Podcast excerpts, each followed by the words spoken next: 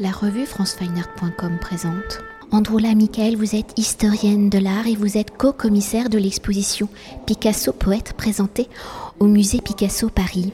Alors explorant l'œuvre de Picasso à travers les liens unissant le langage graphique, celui des signes graphiques, et le langage littéraire, l'exposition Picasso Poète nous révèle l'importance de l'écriture poétique dans la démarche créatrice de Pablo Picasso ou au-delà de l'image traditionnelle de l'artiste travaillant en collaboration avec un poète pour l'illustration d'un recueil de poésie de 1935 à 1959. Picasso sera l'auteur de plus de 340 poèmes. Alors si on connaît Picasso, ami des poètes, des écrivains, on peut citer Guillaume Apollinaire, Mac Jacob ou André Breton, on connaît moins l'attirance de Picasso pour l'écriture et la littérature. Pourtant, dès son enfance, il note déjà dans ses carnets les noms d'écrivains qu'il apprécie et où, au regard de l'ensemble de son œuvre, les signes de la littérature y apparaissent comme l'un des éléments de son processus pictural. D'ailleurs, Picasso dit, et je le cite, j'aime beaucoup cette citation, après tout, les arts ne font qu'un, on peut écrire une peinture en mots, tout comme on peut peindre des sensations dans un poème. Alors pour mieux cerner la dimension de Picasso poète à l'analyse de son œuvre picturale, quels sont les signes formulés, interprétés par Picasso, qui peuvent montrer l'importance de la littérature, de l'écriture dans son œuvre, et à partir de quel moment Picasso va élaborer des œuvres en combinant le jeu des mots et des signes graphiques, et dans cette approche de l'écriture graphique, quelle sera l'influence de ses amis poètes et plus particulièrement peut-être du mouvement Dada puis surréaliste Je pense qu'on peut commencer par euh, l'importance de l'écriture, du mot, euh, de son rapport à l'image, mais aussi pour lui-même. Donc Picasso était très sensible très tôt en fait euh, à l'écriture, à l'ironie, aux signes, à l'humour, euh, et il griffonnait euh, des, phrases euh, dans, ses carnets, il évoquait ses, euh, peintres préférés, il évoquait des écrivains comme Alfred de Vigny par exemple dans, un dessin. Et il, écrivait des sortes de petits journaux, Azul Blanco ou La Coruña qui étaient des sortes d'éphémérides, de journaux en fait pour raconter à ses parents des nouvelles. donc les prendre un crayon et écrire était pour Picasso naturel, on pourrait dire. D'ailleurs, son écriture euh, rassemble aussi euh, un, dessin, une écriture, une écriture, dessinée. En fait, il y a quelque chose de très, euh, très intéressant dans ce rapport entre la ligne dessinée et la ligne d'écriture euh, chez Picasso. Euh, donc, s'il a été très tôt attiré en fait par les poètes. Euh, et à Paris, il était lié euh, avec Max Jacob euh, au début, ensuite avec Apollinaire. Les calligrammes que Apollinaire expérimente sont à peu près contemporains de, de papier collé de, de, Picasso. Ils en parlaient, ils expérimentaient ces travaux. C'est la dimension aussi spatiale de l'écriture. Euh, donc c'était vraiment quelqu'un qui a baigné en fait dans un univers euh, littéraire et à un moment donné, effectivement, il se met à écrire de façon plus systématique. Donc en 1935, bien sûr, il commence à un moment donné euh, qui était, euh, comme il le disait, euh, la pire époque de sa vie, où il avait envie de tout abandonner, la peinture, la gravure, le dessin, l'écriture, pour se consacrer au chant. Et c'est le moment où il accueille chez lui, pour devenir son, ami, son secrétaire, c'était son ami, James Abartès, et euh, qui, qui, va d'ailleurs dactylographier les poèmes de Picasso. Donc les, les, poèmes de Picasso existent sur plusieurs supports. Je pense que ça c'est important à dire. D'abord, il écrit sur euh, tout ce qui lui tombe sous la main. Que ça soit une enveloppe, euh, une lettre volante, une, euh, feuille volante, euh, ou un carnet sur lequel il est en train de dessiner, mais il a aussi son petit carnet d'écriture, comme un tout petit carnet bleu où il écrit les, premières états, on pourrait dire, de, certains poèmes, dont un poème extrêmement important écrit en novembre et décembre 1935, où Picasso commence par euh, un état qui compte une dizaine de lignes pour arriver à la fin à plusieurs pages, à force de réécrire, de rajouter en fait des, euh, segments, en faisant en quelque sorte euh, éclater le texte de l'intérieur. Et il va aussi euh, utiliser euh, le papier d'arche. Le papier d'arche qui était un support qu'il utilisait euh, aussi pour ses dessins. Donc évidemment, l'écriture n'est pas la même en fonction du support. On n'écrit pas de la même façon sur du papier d'arche, sur un petit carnet ou sur du papier hygiénique, où on doit appuyer autrement ou comme dirait euh, Barthes, exercer euh, un geste d'agression ou des caresses en fonction du support, ça c'est très important. Donc Picasso a expérimenté tous ces gestes en fait d'écriture. Donc cette activité qui commence, on pourrait dire, comme presque comme un un volcan, comme si c'était un volcan qui explose à un moment donné. Le premier poème euh, du 18 avril 1935, il est écrit sur plus de 30 pages euh, du papier d'arche, donc euh, qui sont deux feuilles qu'il plie en faisant quatre pages. et on verra que sur ce support, il va combiner l'écriture. Parfois, il y a uniquement l'écriture, avec ses ratures, leurs reprises, euh, etc., ses calligraphies.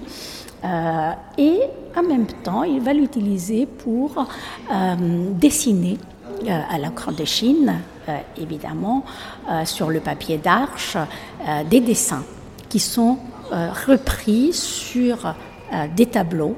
Euh, parfois, il y a les tableaux qui précèdent, parfois, c'est les poèmes, mais nous avons euh, une circularité entre un poème qui donne un dessin, qui donne un tableau et retour de nouveau à l'écriture. Donc il y a ce travail vraiment de, de, de, la langue, mais toujours en adéquation et en dialogue avec, avec le travail plastique.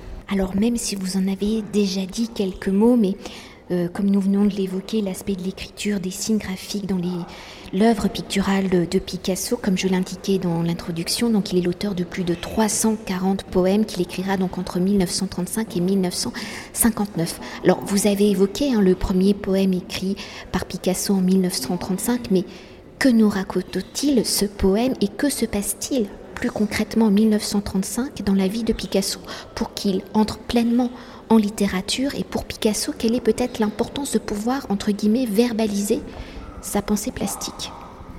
Oui, Picasso, euh, en 1935, traverse effectivement une, crise familiale euh, importante. Il est en train de se séparer physiquement avec euh, Olga, donc euh, il ne divorce pas, mais il se sépare. Euh, il a déjà une liaison avec Marie-Thérèse qui attend un enfant. Euh, il est déchiré entre deux, situations complexes. Et en 1935, au-delà de cette crise privée, il revoit en fait ses papiers collés exposés euh, c'était une partie extrêmement importante de son travail. Premier collage, Nature morte à la chaise canée, mais ensuite les papiers collés sont vraiment des, œuvres qui manient euh, les collages, qui, qui combinent l'écriture et le dessin sur un papier, euh, sur un support, support papier.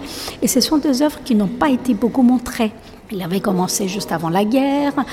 Beaucoup de ses papiers collés étaient restés dans le séquestre de la galerie Kahnweiler. Et tout en 1935, il y a une visibilité en fait de ces papiers collés, donc de ce travail. Euh, d'ailleurs, lui parlait de ces moyens magnifiques. Euh, il regrettait presque de les avoir abandonnés tellement c'était important. Et c'était une période où il était vraiment très proche en fait de surréalistes, très proche d'André Breton. Et évidemment, les surréalistes étaient à la fois des, écrivains, mais qui faisaient des expérimentations aussi plastiques, qui inventaient les poèmes objets.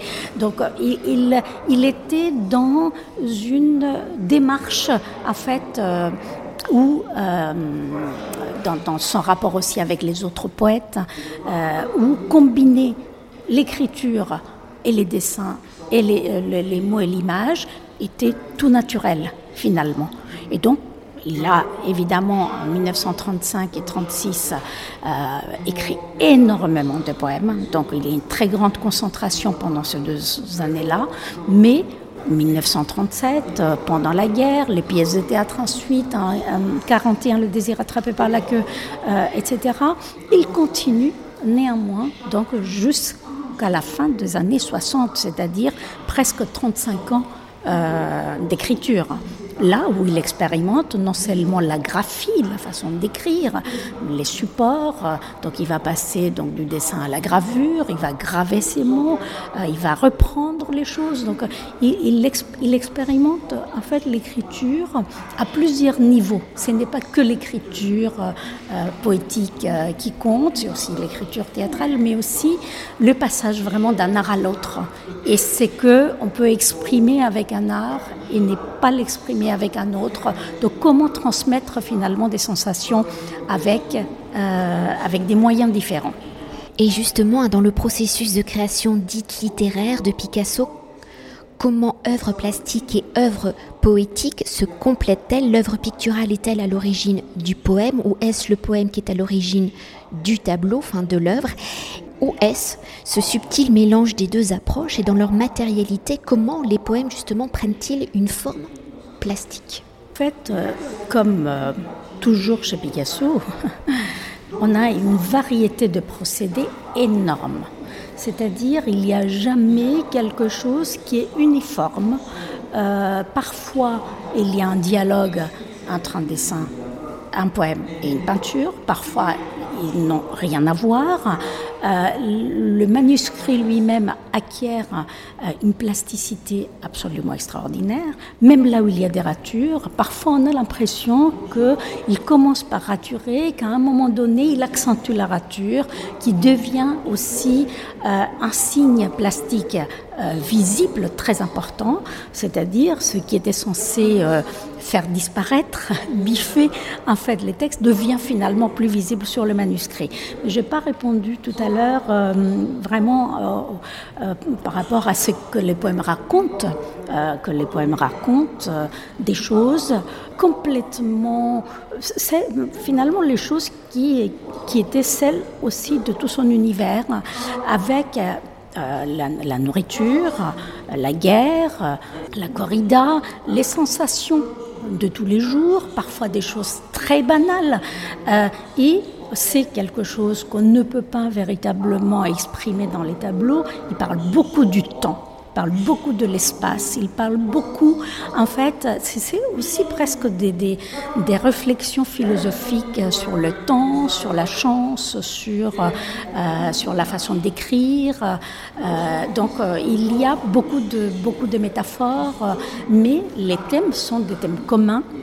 Mais il y a quelque chose qui parcourt vraiment cette écriture, c'est le temps et l'écriture elle-même. Il y a dans l'écriture de Picasso une dimension réflexive sur la façon d'écrire et donc il y a euh, en fait un mélange des choses qui sont à la fois identiques euh, à celles qui sont exprimées dans la peinture et complètement à part, comme euh, le temps, les temps par exemple.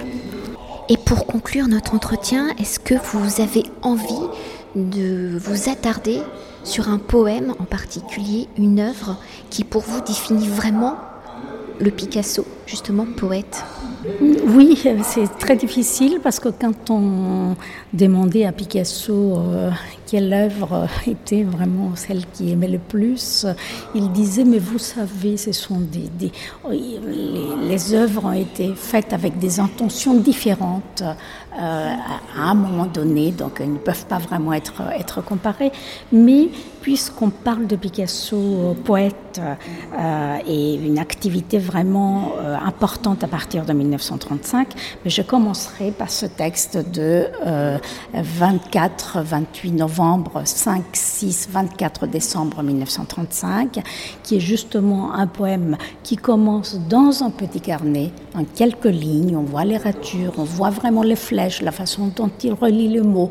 Il revient en fait sur le geste inaugural et il fait des ajouts, il relie. Donc on voit toute l'activité finalement euh, d'écrivain de, Picasso, ce processus créatif où il ne se contente pas en fait de griffonner trois lignes, mais il va revenir sur le geste inaugural, il va reprendre son écriture, il va souligner, il va expérimenter euh, la traduction euh, lui-même parce que euh, dans un état, il va reprendre lui-même en français ce qu'il écrit en espagnol.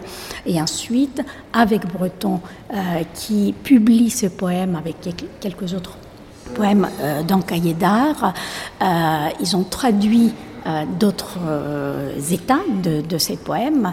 Et euh, Breton dit qu'ils se sont à un moment donné autorisés de tordre la syntaxe espagnole pour pouvoir rendre en français non pas quelque chose de mot à mot, mais pour donner en fait l'esprit, l'âme en fait de ce poème. Et ce n'est pas par hasard, par exemple, que dans ce petit carnet, Picasso qui commence à écrire en, espagnol, son premier d'ailleurs et dernier, euh, dernier texte sont écrits en espagnol, comme pour revenir un peu en boucle à sa, langue maternelle, il fait une, traduction, une, une réflexion sur la traduction qui est véritablement, il, montre qu'il est conscient en fait du passage d'une langue à l'autre qui fait perdre finalement le corps sonore de la langue. Et donc il faut parfois complètement changer presque le contenu pour arriver à cette sensation euh, de la langue. Donc ce poème pour moi est vraiment important euh, et, qui montre euh, l'importance pour Picasso de manier en fait la langue que ce soit en espagnol ou en français, et exprimer des sensations complètement différentes. C'est un peu comme euh, presque un, journal, euh, comme disait Breton dans, le, dans son texte Picasso Poète, un journal sensoriel finalement, où on peut voir autrement Picasso. Merci beaucoup. C'est moi qui vous remercie. Cet entretien a été réalisé par franceweiner.com.